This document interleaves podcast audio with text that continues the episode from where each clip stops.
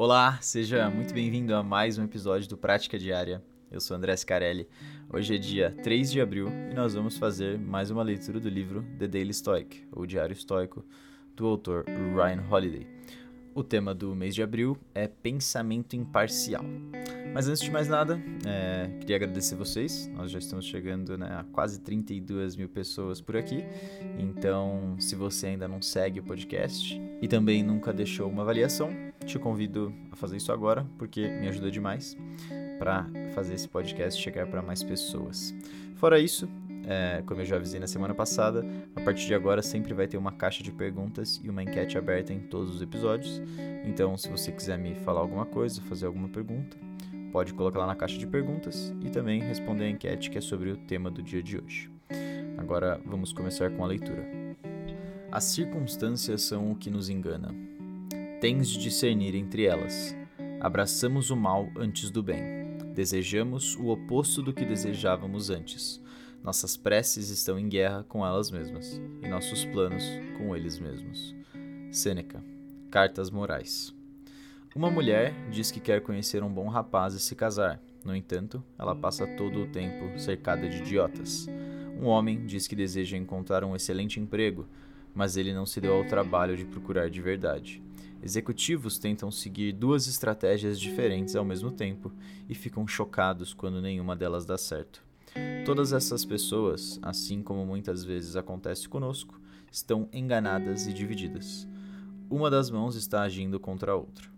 Como disse certa vez Martin Luther King Jr., há uma espécie de guerra civil em curso em nossa vida.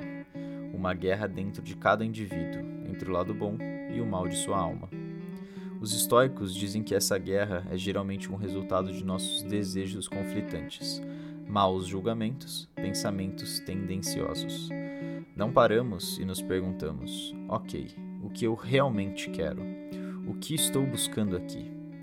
Se fizéssemos isso, perceberíamos os desejos contraditórios e incongruentes que temos, e então pararíamos de agir contra nós mesmos. E bom, o que, a passagem de hoje traz pra gente de interessante, né? Ele está relembrando a gente aqui sobre como todos nós temos esse constante conflito dentro de nós mesmos, em como a gente está sempre batalhando, né, contra o nosso lado ruim, porque nós queremos que o lado bom ganhe, né?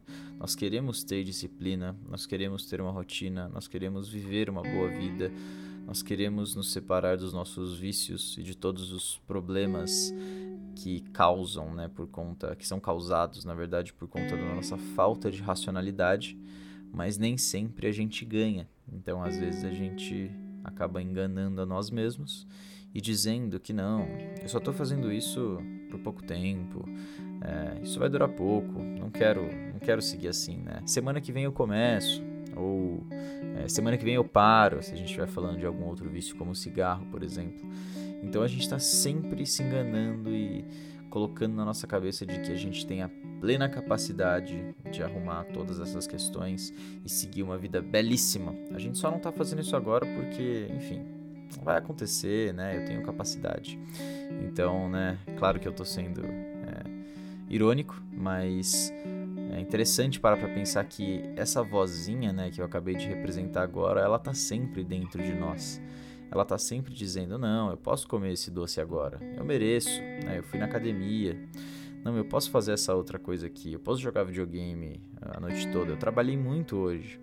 Então a gente está sempre se enganando, a gente está sempre criando essas desculpas para que a gente possa ceder aos vícios e ceder a todas essas coisas que ficam nos tentando a todo momento, né? A gente está sempre tomando esses maus julgamentos e por isso, né, a gente né, cria essa guerra interior e a gente usa é, esses artefatos para conseguir fugir dela. Mas e se a gente realmente parasse para pensar, né? O que eu realmente quero? O que eu realmente estou buscando aqui nessa vida? Qual que é o meu objetivo de verdade, né? Se essas frases são feitas dentro de nós, elas criam quase que uma crise, né? Porque se você estava nesse processo incessante de se enganar e de se afundar em vícios, essa frase, né, ela é extremamente mal vista dentro de você mesmo, né? A sua parte ruim não quer ouvir essas palavras, porque você entra em choque, você quer viver uma boa vida. E no fundo, no fundo, você sabe que você não está vivendo ela. E ela cria essa necessidade de mudança, ela cria essa vontade de fazer alguma coisa diferente. Ela cria essa vontade de construir a vida que você sempre quis viver. Então, talvez hoje seja o dia de você parar e pensar: ok, o que eu realmente quero? Que direção eu quero ir? Qual estratégia eu vou tentar?